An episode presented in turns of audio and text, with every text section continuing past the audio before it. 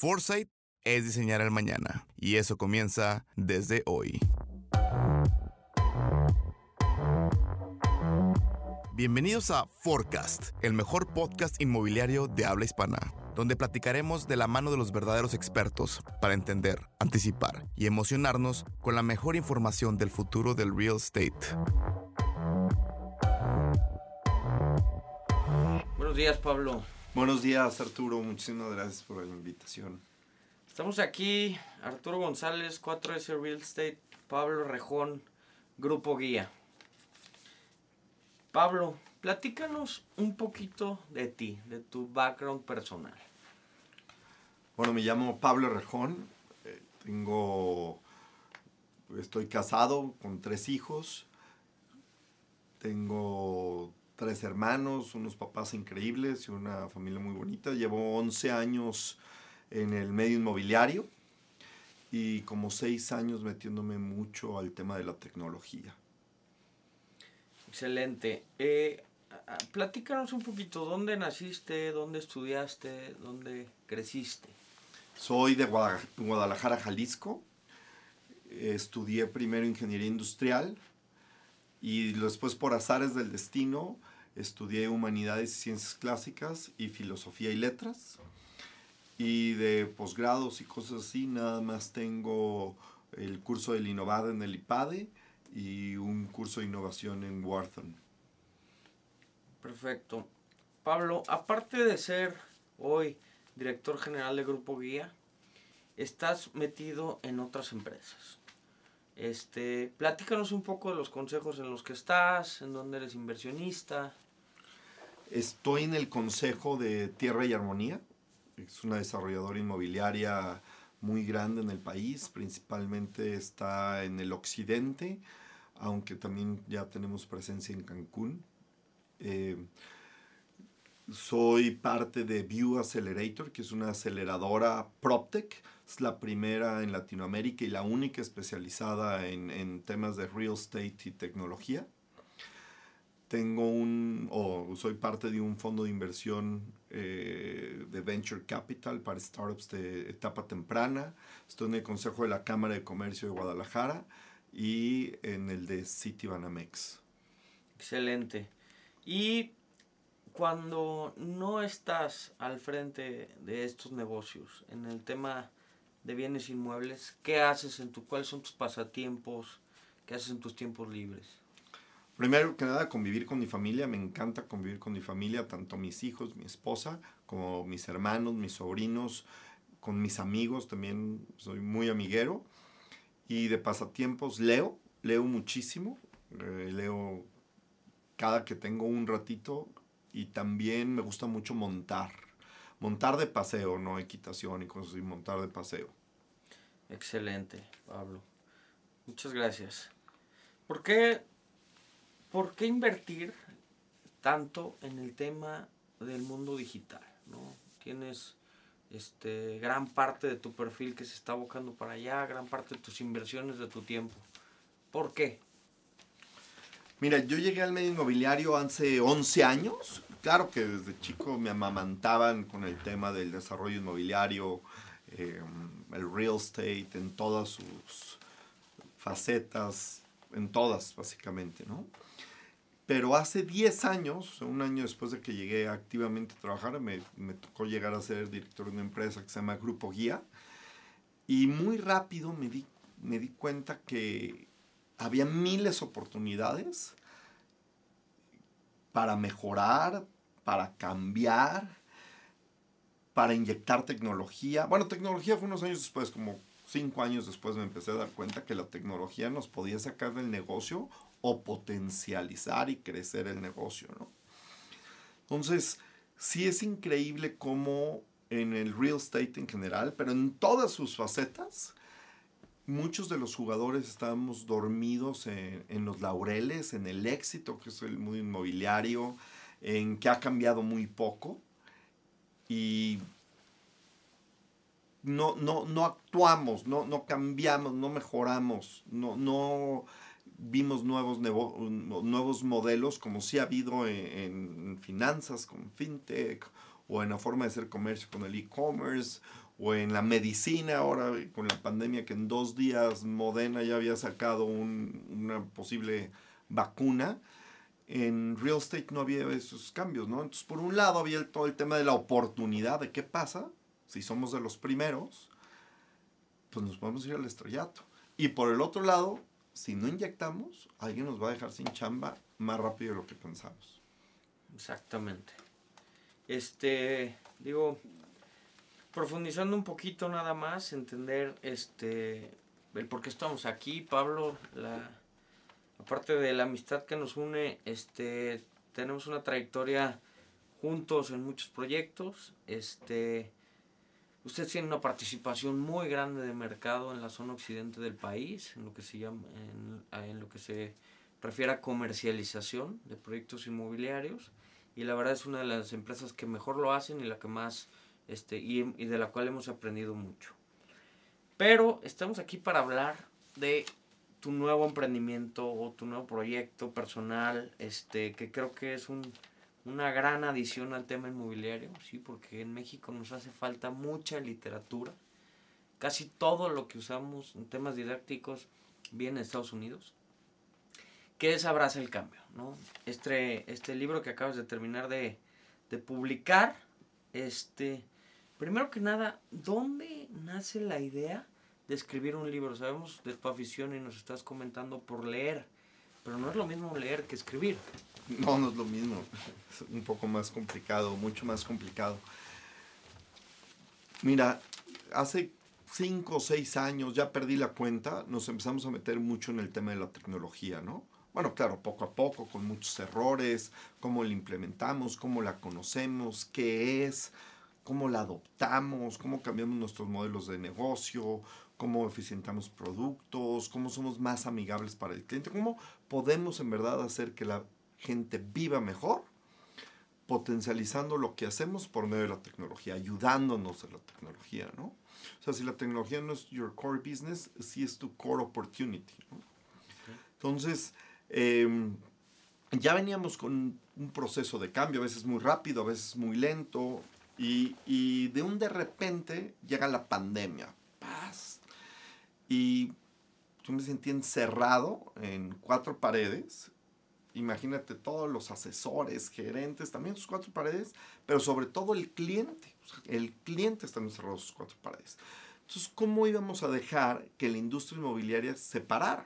Si la industria inmobiliaria se para, se para el desarrollador, el constructor, el arquitecto, el de las ventanas, el de las cocinas, el de las estructuras, el del cemento, el del piso, y hay un, un, un efecto dominó infinito, ¿no? O sea, iba a ser un colapso de la economía impresionante. Entonces había que seguir vendiendo para que la gente siguiera recibiendo ingresos, no despedir a nadie, los albañiles siguieran con su trabajo, los de los pisos, los de la, que todo el mundo siguiera con esa cadena de valor.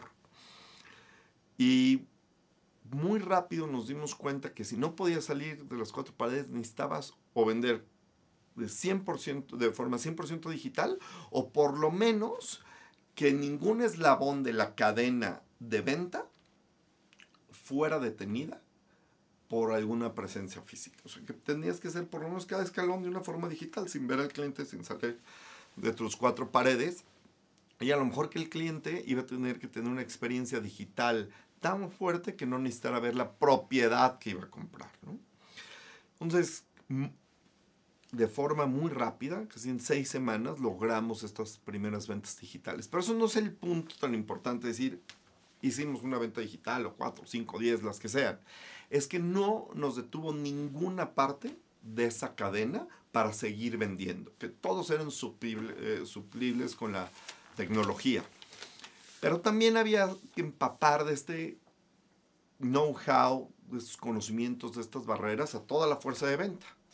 Entonces, ¿Cuántas, pues, ¿Cuántas personas hay en la fuerza de ventas para tener un poquito de base? O sea, somos como 360 en la empresa okay. y habrá unas 220 en la fuerza de ventas. Excelente. Eh, entonces había que, que que transmitir todas las herramientas que los ayudaran a lograr vender, a seguir generando, a seguir recibiendo ingresos. ¿no? Entonces me puse a pensar las opciones. Pues estar dando conferencias, imposible. Hablar uno con uno, pues a lo mejor con los directores, pero ni siquiera con los gerentes. No, no daba el tiempo, necesita ser más rápido. Entonces me ocurrió la pésima idea o la brillante idea de ponerlo por escrito. Dije, a lo mejor si se los mando por... Sí empezamos a tener juntas tres veces a la semana, este, una conferencia a la empresa una vez al mes, pero no era suficiente, no transmitías todo, no se bajaba. Entonces dije, bueno, se los voy a poner por escrito. Y empecé a, escribir cómo mandarles por escrito, como un boletín, y empezó a crecer, a crecer. Y luego me di cuenta que mucha de la competencia estaba metida abajo de sus sábanas y, estaba esperando que la pasara y no pasaba, y no pasaba, y no pasaba. Y la cadena de valor trascendía el bien de nuestra empresa. Tenía que permearse la industria. Y dije, pues ni modo, hay que hay que compartir con la industria el cómo sí se puede, el cómo no paran. A la misma competencia, darles herramientas para poder seguir eh, generando este, para nuestro estado, para nuestro país, para la economía de las familias. Y acabó siendo un libro. Excelente. Hay una descripción que utilizas de guía, de grupo guía, cuando te preguntan qué es grupo guía, que no dices que eres un, una inmobiliaria. ¿Cuál es esa descripción que utilizas? Mira, yo ya veo a Guía como una empresa de tecnología que ofrece servicios inmobiliarios. Cada vez más servicios y cada vez más modelos, pero ya no es un brokeraje tradicional. Excelente. Ok, regresando un poquito al libro. Estamos hablando de este, volver a la gente o convertirla en un asesor inmobiliario neodigital. Pero ¿por qué se llama Abraza el cambio? ¿De dónde sale el título? Porque cambiar no es una sola vez. O sea, no es decir, hoy cambié y ya mañana estoy bien. O hacerme el ánimo de empezar a cambiar y, hago tres o cuatro ajustes. Yo creo que el tema es una forma dinámica, ¿no? Y en el amor, cuando amas a una persona o algo así, pues la abrazas. Si quieres estar abrazado de un hijo, de tu mujer, quieres, este, tus padres, que sea una forma activa, constante. Entonces yo creo que el cambio es una actitud que se necesita abrazar. Porque a ver, de repente puedes cambiar hasta para mal. Entonces necesitas volver a cambiar. O a lo mejor el cambio no fue suficiente. Hoy ya cambiaste y mañana hay otra cosa que debes cambiar. Entonces debe ser una forma activa y, y qué mejor que, que abrazarlo. Excelente, me encanta la idea. Y antes de entrar en, la, en el contenido, porque la idea es este, llevar a nuestros a nuestro público y a nuestra audiencia a través del libro, ¿no? Para que después lo puedan leer. Este, para todos aquellos que tienen o tenemos la inquietud de escribir, ¿no? ¿Cómo empiezas? ¿Cuáles son los pasos a seguir?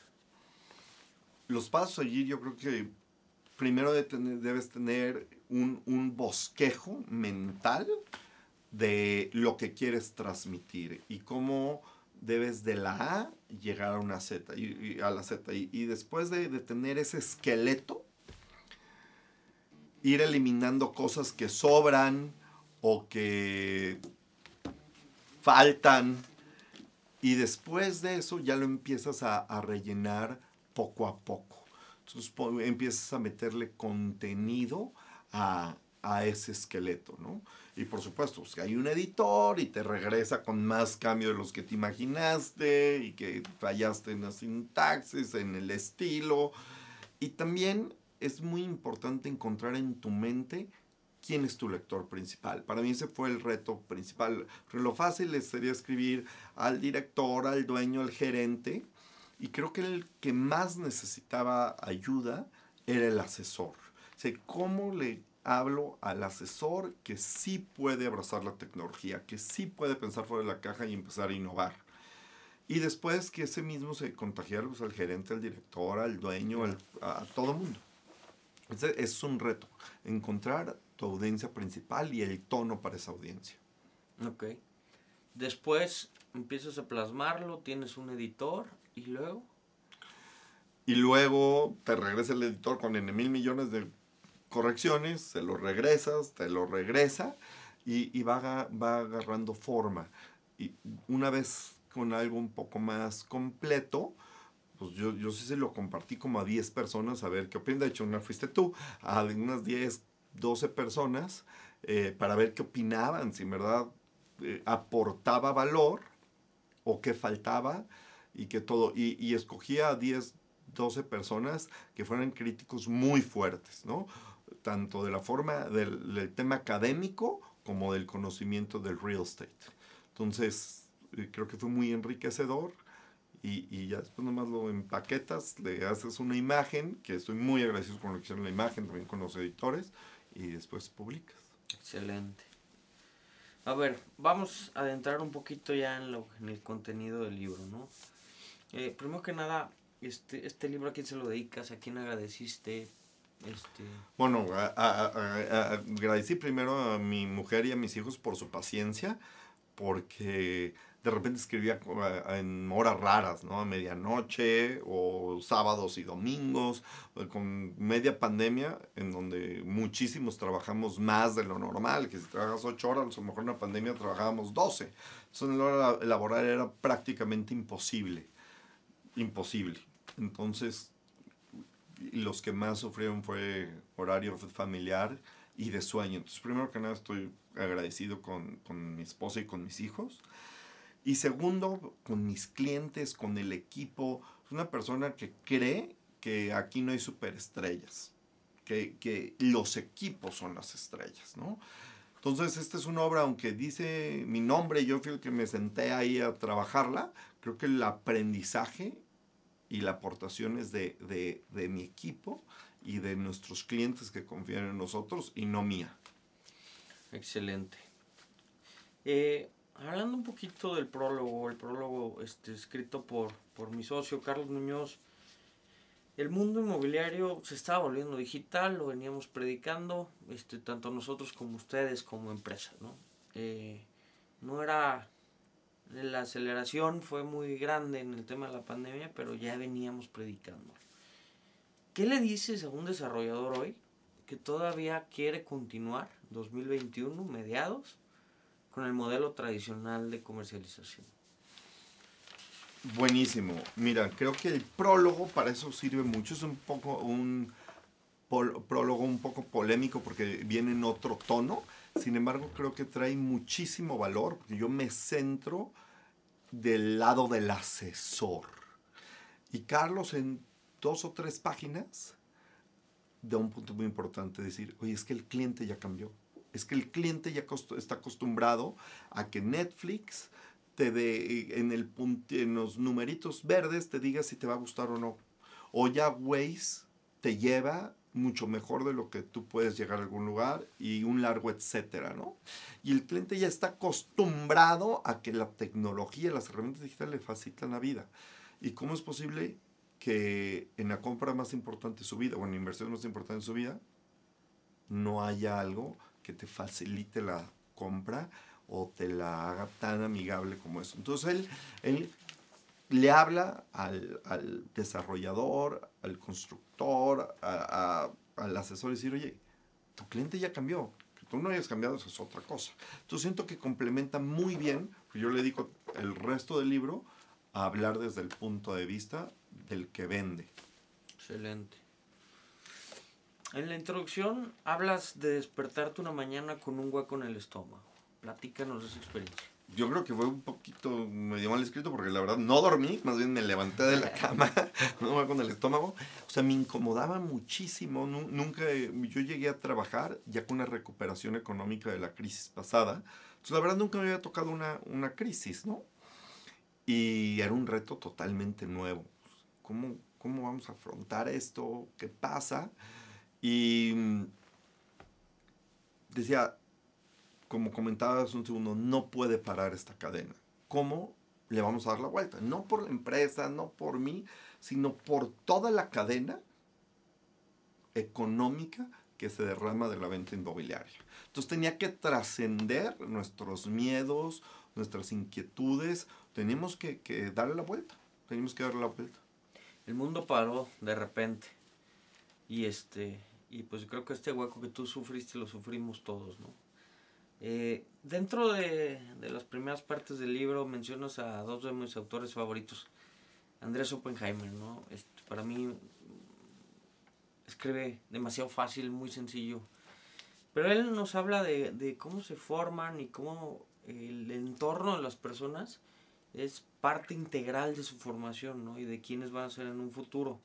¿Cuál es el entorno que tú ves en Guadalajara, en donde quieras, para tus hijos? Que quieres que crezcan en él. Buenísima pregunta y voy a contestar primero eso y voy a hacer referencia a otro tema de Andrés Oppenheimer que me llama la atención que lo haya citado. A mí me gustaría ver un Jalisco, un México. eh, me ha tocado vivir en muchas ciudades y definitivamente agradezco todo lo que le aprendí de otras ciudades, otros países, pero amo Guadalajara y me encantaría que mis hijos crecieran parte de su vida o su vida entera. Claro que tengan otras experiencias, pero vivieran aquí. Y lo más importante es que haya igualdad de circunstancias. Me imagino una, un México, un Jalisco, una Guadalajara, en donde tengamos igualdad de circunstancias en educación, en la salud, en un transporte más amigable, energía más barata, en donde en verdad un niño tenga las cuatro o cinco cosas que lo puede poner en igualdad de circunstancias con cualquiera. Y, ese es el, el, Jalisco, el México que me imagino con mis hijos, en donde cualquier niño que tiene una educación muy mala tenga una igualdad de circunstancias de educación con mis hijos, un colegio de primer nivel, ¿no? Eh, salud, acceso a la salud, acceso a la tecnología, tener un dispositivo móvil. Eh, energía barata, energía barata es básica. Eh, la canasta alimenticia, ese ya lo doy por un hecho, eso tiene que ser a fuerzas, ¿no? Claro. Eh, acceso seguro médicos, en donde, en donde con igualdad de circunstancias ya cada quien pueda luchar por llegar a, a, quien debe de ser. Y ya una competencia, yo creo que una libre competencia te hace mejor la libre competencia. Es una belleza en el medio inmobiliario, en el que, porque competimos, porque estamos en igualdad, mejoramos. En muchos aspectos, otras cosas en, en, la energía no mejoramos pues porque no hay libre competencia. Y el tema de Andrés Oppenheimer, muy interesante, a mí me gusta mucho cómo escribe, pero en uno de sus dos libros, él se basa en el miedo, en el sálvese quien pueda, que me parece muy válido y claro. En el abrazo, el cambio, yo me baso en el no tienes que morir, sí puedes cambiar. En el sí le puedes dar la vuelta. Y, y si ya trataste, y fue difícil, cada día es más fácil darle la vuelta a este tema. Excelente, Pablo. Eh, Grant Cardone, ¿no? Este, un éxito en el mundo inmobiliario. Este, tiene una regla controversial, la regla de los 10X. Es un paradigma que tenemos en todas las empresas. Este, para todos los involucrados en el real estate, esta, este paradigma de las ventas, ¿no? El, no sé si atosigar al cliente, no sé si darle, este, romper esa barrera, este, seguirle, seguirle, seguirle, seguirle. ¿Cómo, cómo ves tú ese paradigma, no? Y más ahora que, que nosotros vemos también a este nuevo asesor neodigital, este, en el borde de llegar a ser un stalker digital, ¿no? Buenísimo, buenísimo. Pero mira, a mí lo que me llama mucho la, la atención de, de este autor es que te ayuda a romper las barreras mentales. O sea, yo creo que el defecto más grande de nuestro país, o sea, el número uno, ya, ya hay mil, mil, la desigualdad, todo. Pero el problema número uno es que crecimos con el error de decir, no importa el, el que ganes, hijo, no pasa nada, lo importante es competir. Eso es una mentira. En el mundo real tienes que competir y tienes que ser mejor en lo que hagas. Y creo que Gran Cardón no solo es el pensar 10 veces más grande, que ahorita abordo ese punto, pero es el romper no, las barreras mentales, esos paradigmas con los que crecimos, ¿no? Y el tema del 10X es muy sencillo. Imagínate partir de toda la madre de la vida, todo, todo, todo, todo, todo trabajar, trabajar, trabajar, para crecer el 1%, para crecer el 2%, ni la inflación. ¿Por qué no puedes decir, puedo crecer 10%? Que diga, no 10%, puedo crecer 10 veces. ¿Por qué pensar en crecer el 1% cuando puedes crecer veces? O el 10% cuando puedes crecer 10 veces. Pues generas más trabajo, más economía, sacas más gente de la pobreza, ayudas a la gente a vivir mejor. Entonces el tema. Y a diferencia o, sumándole a la, el tema de Gran Cardone, yo no creo que es el esfuerzo, el esfuerzo, el esfuerzo, el esfuerzo, el esfuerzo, que sí hay que tener, hay que trabajar 10 veces más, 10 veces más competencias, 10 veces más, pero es, oye, la tecnología a lo te inyecta lo que necesitas para darle la vuelta a ese 10X, ¿no? Entonces creo que no todo es actitud, pero es actitud inyectando tecnología. Es la forma más fácil de dar ese 10X. Excelente. Hay una cita en el libro que dice, unos lloran y otros venden pañuelos, ¿no? Guía, grupo guía, ¿vendió pañuelos en la pandemia? Por supuesto que vendimos pañuelos. O sea, esa era toda la, toda la diferencia. Yo creo que la diferencia principal fue muchos se quedaron esperando a que pasara la madera, la, la marea que pasó, no ha pasado, está pasando. Ya cada quien lo ve como quiera. Pero nosotros del día uno, minuto uno es cómo le damos la vuelta. O sea, cómo sí seguimos. Y es más, a la hora de, de, que le empezamos a dar la vuelta, pues nos empezó a diferenciar de forma muy impresionante. Entonces, totalmente, creo que eh, todos los días nos esforzamos por pañuelos, ahora la caja, ahora lo que sigue, ¿no? O sea, no, no, nos, cada día un, un nuevo tipo de pañuelos. Eh, principios de marzo empieza este tema de que nos empiezan a cerrar las ciudades, ¿no? ¿Cuál era la situación de Grupo Guía en ese momento? ¿Cuántos proyectos había en comercialización? ¿Cuántas personas dependían económicamente de la empresa? Este, ¿Cuál iba a ser el resultado si esto hubiera sido una catástrofe? Creo que tenemos 58 proyectos inmobiliarios en comercialización, más 400, 500 propiedades, no sé, individuales eh, a la venta, ¿no? O sea, más de 2.000 unidades, ¿no? Sí, fácil. Y teníamos 320, 330 personas eh, trabajando en el grupo, pero eso no era lo más importante. Claro que todos tenían que seguir con sueldo, ingresando, no se puede despedir a nadie, pero eh, era toda la cadena. O sea, no, no pensar en uno, o sea, no en todos los que están gracias a esa cadena. Si no vendes, pues no desarrollas, no construyes, no proyectas, no, no todo. Entonces, había que pensar más allá de uno de nosotros mismos. Y hablando específicamente, si comparáramos el 2020, el año más pandémico, porque como bien dices, todavía no sabemos si se acaba no se acaba, con otros años, ¿cómo les fue? Nosotros crecimos el 11% del 2019 al 2020, pasamos de dos a cuatro ciudades, desarrollamos, desarrollamos nuestro modelo de expansión para seguir abriendo ciudades. Estamos por abrir dos más, que son Cancún y Puerto Vallarta. En las siguientes semanas em, nos tecnologizamos, rompimos la barrera de no eslabones para la venta totalmente digital, encontramos nuevos modelos de negocio. Entonces fue un año bastante, bastante exitoso y, y, sobre todo nos catapultó para este 2021. El primer trimestre del 2021 crecimos un 25% trimestre contra trimestre. Este, entonces fue, ha sido bastante, bastante bueno. Yo que conozco los números de, de tus zonas, creo que lo que ganaron este, no fue que, creci que se haya crecido el mercado, sino que ganaron participación porque se pusieron las pilas, ¿no?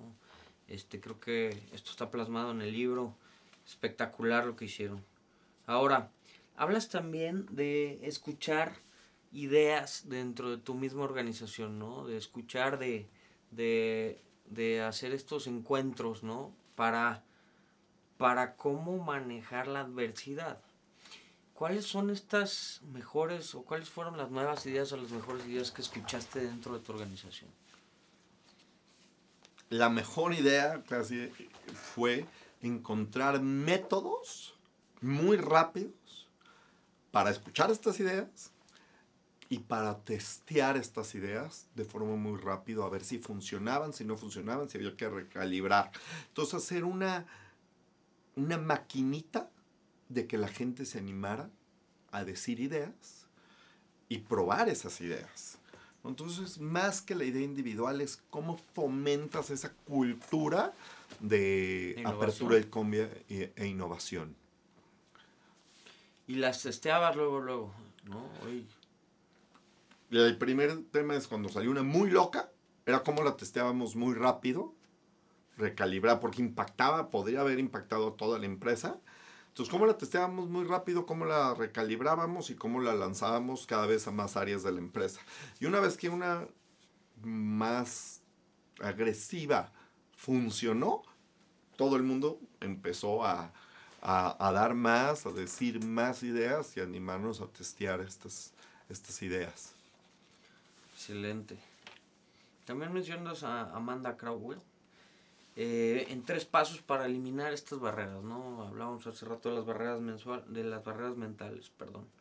Visualiza el éxito, no, no te autosabotajes, ¿no?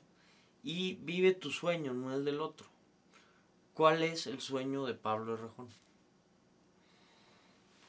El sueño de Pablo Rejón, entre muchos, o sea, parte es, es hay que soñar cosas nuevas todos los días. A, veces a la gente le dan ansias que se te ocurre una idea nueva o potencializas la idea de otro y la, la adoptas como tuya. Pero a mí una de las cosas que hoy, hoy, hoy me motiva a decir, como una empresa 100% tradicional, en industria más tradicional, de estructura de capital familiar, se puede convertir en una empresa de tecnología y escalable si nosotros logramos darle la vuelta a convertirnos una empresa tradicional en una empresa tecnológica, escalable, pues todos los demás pueden. Y si todos los demás pueden, pues vamos a tener una economía en México totalmente distinta. Entonces es, es- es ser un ejemplo de sí se puede. Excelente.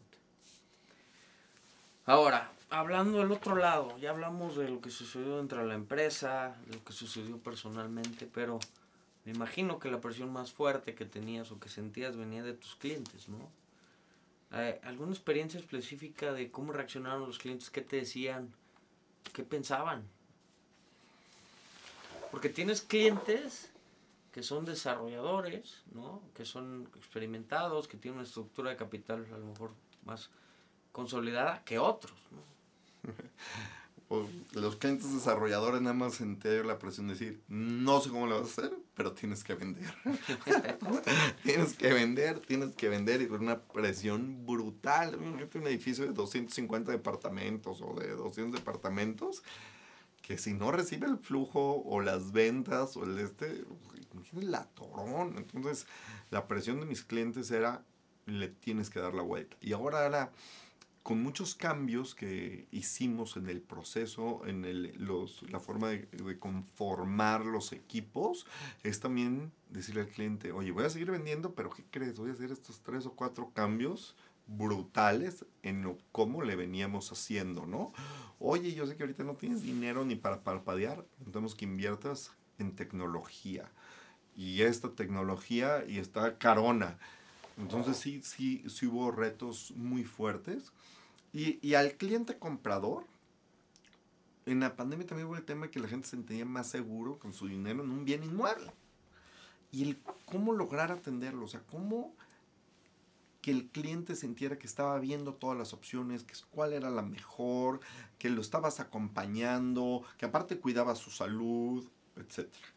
Y todos los primeros meses de la pandemia era también, oye, tenemos que hacer todo esto, pero sobre todo cuidando la, la salud física de nuestra gente, de nuestros clientes y el ingreso constante a los que trabajaban en la empresa. O sea, pues, no, no, no puedes pedir, exigir si no, si la gente está incomodísima en ver cómo pagaba su tarjeta, la luz, la colegiatura y todo lo demás. Claro que sí, no me imagino. Eh, construye prestigio, ¿no? Mencionas la, la importancia de escuchar a los de afuera, ¿ok? Tú ya, ya platicamos un poquito de cómo se prepararon ustedes internamente, pero ¿qué te decían a ti los de afuera? pues muchas veces estábamos medio locos constantemente decía no mejor hay que ser conservadores toda la competencia hay que ver cómo nos desinvertimos cómo llevamos dinero a otro país cómo medio frenamos y nosotros decíamos ¿cómo lo hacemos para seguir adelante? Y también si el cliente desarrollador también tenía las ganas de seguir adelante, entonces ¿cómo cumplo sus objetivos o hasta los, los potencializo para que esté todavía más tranquilo y que, y que siga esta, esta cadena? Y muchos también de la competencia estaban medio dormidos en el cómo dejo pasar la marea, pero el cliente decía, oye, yo siento mi dinero más seguro en un bien inmueble. Oye, si puede estar encerrado, está terrible en donde vivo. O sea, el internet no funciona, las, escucho la clase de mi hijo en el otro, yo no puedo concentrar, no puedo hacer ejercicio. Entonces, ¿cómo, cómo encuentro un lugar más apto para vivir en esta nueva forma de vivir? Entonces, claro que los clientes gritaban allá afuera y, y muchos, por ver sus propios problemas, no escuchaban al cliente allá afuera y hicimos un esfuerzo por sí estar escuchando cuáles esas nuevas necesidades, esas nuevas inquietudes que tenían nuestros clientes. Excelente, Pablo.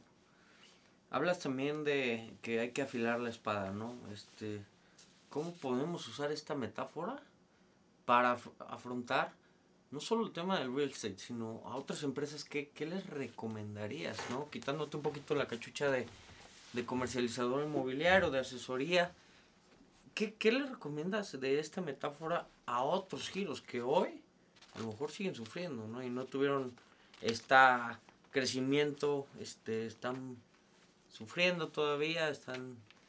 Mira, cuatro cosas muy sencillas.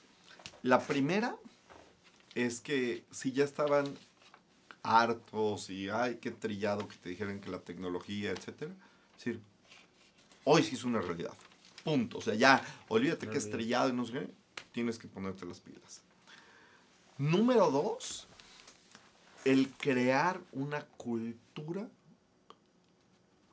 organizacional de apertura al cambio y tolerancia al fracaso.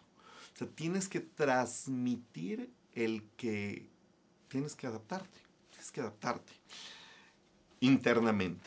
Y por el otro lado, el tema de la innovación abierta. O sea, las ideas grandiosas muy pocas veces salen de adentro. Hay que, las que salen de adentro hay que aprovecharlas.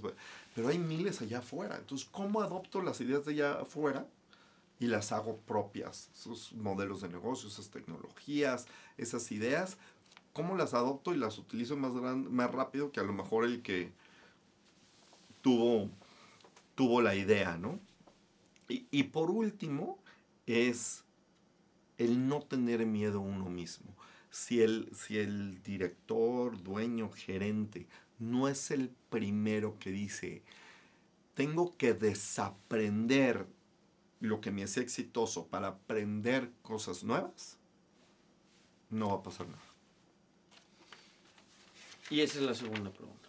Algo que desaprendió Pablo Rajón en la pandemia. Sigo desaprendiendo de forma brutal. Por ejemplo, ayer tuvimos una junta como seis directores de la empresa y nos dimos cuenta que un punto de distribución de las comisiones que nos hizo muy exitosos hace como ocho años, fue la primera vez que brincamos como un 40% de crecimiento de año a año y nos llevó al estrellato, la tenemos que dejar de hacer y adoptar una nueva. Entonces, nos hizo exitoso. Fue la primera vez que dimos un brinco en los últimos 10 años de crecimiento brutal. Nos separó de la muchas cosas. Y ayer decimos, lo tenemos que desaprender para volver a aprender, ¿no? Para aprender algo nuevo. Entonces, eh, desaprendí muchas cosas. Sigo desaprendiendo muchas cosas. Y, y creo que es un punto fundamental para que quiera abrazar el cambio, es animarse a abandonar muchas cosas de lo que hicieron exitosos, muchas cosas de lo que creían conocer del mercado, para aprender cosas nuevas, desde el estilo de trabajo hasta la forma de atención al cliente y otras cosas. ¿no? Así es. Ahora, este, con toda la inclusión de la tecnología en la comercialización inmobiliaria, hay quienes se preguntan este, si las inmobiliarias como tal siempre estarán ahí. ¿Tú cómo, ves a guía en 15 años?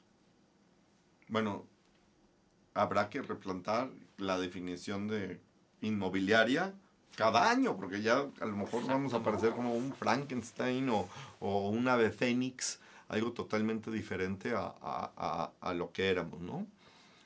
Yo veo a Guía siendo, por supuesto, existiendo, pero más como una empresa de tecnología que ofrece toda clase de servicios inmobiliarios y que en verdad está enfocado a ayudar a la gente a vivir mejor. Y si es ayudarte a vivir mejor con algo que tenga que ver el real estate, potencializado por la energía o facilitado por la tecnología, es así como me imagino este Agripiguía, no como una mera comercializadora de bienes inmuebles. Excelente. Equivocaciones que tuviste que te llevaron a innovar en este proceso. Me imagino que miles, alguna que recuerdes más que, que otras. No, muchísimas. O sea, por ejemplo, la primera vez que invertí de, o invertimos de forma importante en tecnología en empresa, después de cuatro o cinco años colapsó. O sea, colapsó y nos metió en un problema. Habíamos gastado tiempo, dinero, capacitaciones, todo.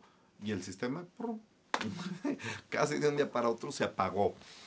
Em, y, y todo lo, o sea, creo que para cometer menos errores en el futuro, me gustaría que la gente que trabaja a mi alrededor, mis hijos, conocieran la tecnología así como a mí me levantaron con las ventas o con las formas de construir, que no construyo, pero conozco.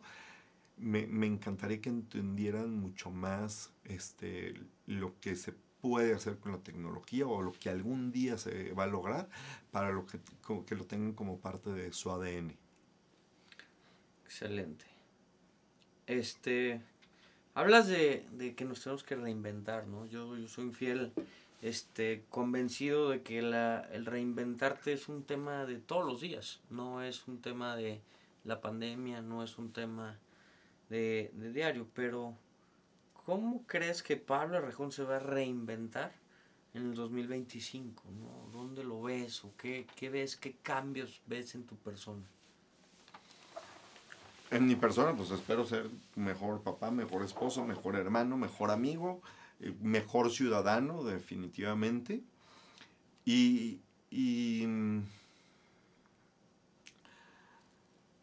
pues una persona que cada día escuche más, que, que potencialice a otros en vez de estar pensando en, las ideas propias, mejor en el cómo llevas a cabo las ideas de, del equipo, los haces crecer como persona.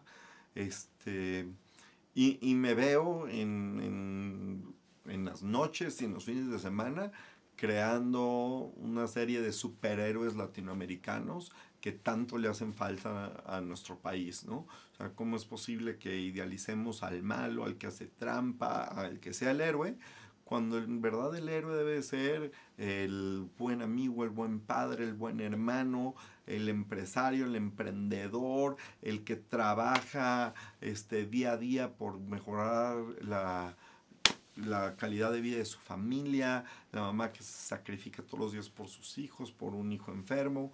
O sea, creo que debemos de, idealizar a la gente buena en nuestro país en vez de a la mala. Y una forma muy fácil, quien quita, y es por medio de superhéroes. Entonces me gustaría este, crear una superhéroes mexicanos. Excelente, me gusta, me gusta la idea. Eh, hemos recorrido gran parte del libro con esta plática, eh, profundizando un poquito más en ti, ¿no? Cierras con una parte muy importante que para mí creo que son las bases eh, de, de, cómo ve el mundo inmobiliario, cómo nos ven los que están fuera del mundo inmobiliario a los del mundo inmobiliario, ¿no? Tenemos varios mitos y varios miedos. ¿Cuáles son primero los mitos que crees que limitan al involucrado en real estate, hablando específicamente al asesor inmobiliario? El primer mito es, si sigo como estoy, voy a seguir siendo exitoso porque soy exitoso. Ese es un mito de mito de mito. O sea, en el, en el real estate, o sea, hay mil cosas que se deben de mejorar, ¿no? Otro mito impresionante es que la forma, el diseño de las formas de pago le convienen al cliente o el cómo le presta el banco al desarrollador está bien diseñado. Entonces, no, o sea, esas premisas de que así es un crédito puente, así se, es una hipoteca, están mal, están mal, están mal estructurados, no funcionan, no funciona ni una ni otra y encarece todo y, y no facilitan el brinco de a, a, donde puedes desarrollarte más como familia, pareja, persona, grupo de amigos en el entorno donde vives. Entonces hay los mitos, te puedo decir que son casi todas las premisas incuestionables de la empresa, están mitificadas y están mal. Se pueden cambiar todas. Y no quiero decir que alguien vaya a cambiar todas, pero sí que hay varios que van a ir cambiando una por una. Sí, creo que estoy completamente de acuerdo que, que estamos en una de las empresas con más mitos en, en temas de limitantes, sobre todo por nuestra demanda, ¿no? Que es toda la población. Ahora, específicamente de Pablo Rejón, ¿cuál es el mayor miedo que tengas? Que alguien vaya más rápido que nosotros. Que alguien esté innovando de forma más constante, que tenga más recursos económicos, que se anime a cuestionar más. Eh, porque ahora al, al, al, ser los negocios escalables, de forma mucho más fácil, alguien que nació en Bogotá, Colombia, o en Madrid, o en Londres, o en Silicon Valley, en tres patadas, te puede ultra lastimar tu negocio o simplemente sacarte de la jugada. Entonces ya no compites con el que está de forma local o que venía exact haciendo exactamente lo mismo que tú, mejor o peor. Ahora compites con el chavito de 22 años en una cochera de Nueva Delhi con ratas en el piso, un dispositivo Lentium 2 con 2G que te puede sacar el negocio. Te puede sacar el negocio. Entonces, mi miedo más grande es que alguien vaya más rápido con nosotros. Excelente, Pablo. Oye, por último, para cerrar, este, ¿a quién le recomiendas este libro? ¿Quién lo puede leer? ¿Para quién está diseñado? ¿A quién le va a servir?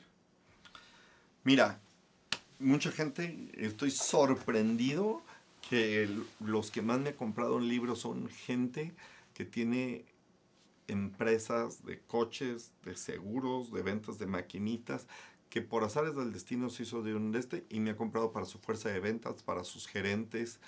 Eh, entonces, el, el, que más fácil, que no era mi intención, le va, le va a leer es el director, dueño, director comercial de una empresa. Eh, que las ventas a escala son fundamentales, ¿no? Y, y, que de cierta forma son medio primos hermanos. Pero está dirigido, destinado a ti, asesor inmobiliario, que llevas 20 años, 30 años siendo exitoso y que ese éxito no te ha permitido abrazar la tecnología o que trataste en su momento y, y no pudiste o no supiste cómo hacerle. Entonces, a ti un, un, un ayudarte a desaprender cosas para aprender otras y llevarte paso a paso, paso a paso a cómo empezar a tener una cultura innovadora, aprender a pensar fuera de la caja y por otro lado, esa verdadera transformación digital. Está escrito para el que está en el campo de batalla de las ventas, aunque los que me han, me han comprado y se han puesto a regalar libros son dueños y directores de empresas. Pues, este, como fan del libro, yo también este, se lo recomiendo mucho. Eh, creo que como comenté al principio de, de, este podcast, este, nos hace falta literatura, nos hace falta ejemplos locales, nos hace falta, ahora sí que, gente que haya vivido nuestra situación en un entorno similar, porque todos los ejemplos que tenemos a lo mejor son de ciudades este, de primer mundo que tienen otra economía, otras características demográficas, ¿no? Entonces yo digo, felicitarte, este, creo que es un no, gran gracias, libro. Arturo. Muchísimas gracias. Y este, pues esperemos que, que lo lean, ¿no? Que nos sirva, que nos dejen herramientas y estamos ansiosos por el segundo. Muchísimas gracias. Gracias, mi estimado Arturo. Bueno, pues muchísimas gracias a todos. Está en Amazon por si lo quieren comprar. Exactamente. El futuro no es aleatorio. Comienza a crearlo y diseñalo a tu forma. Esto fue Forecast, tu fuente de información para ser relevante en el mundo inmobiliario.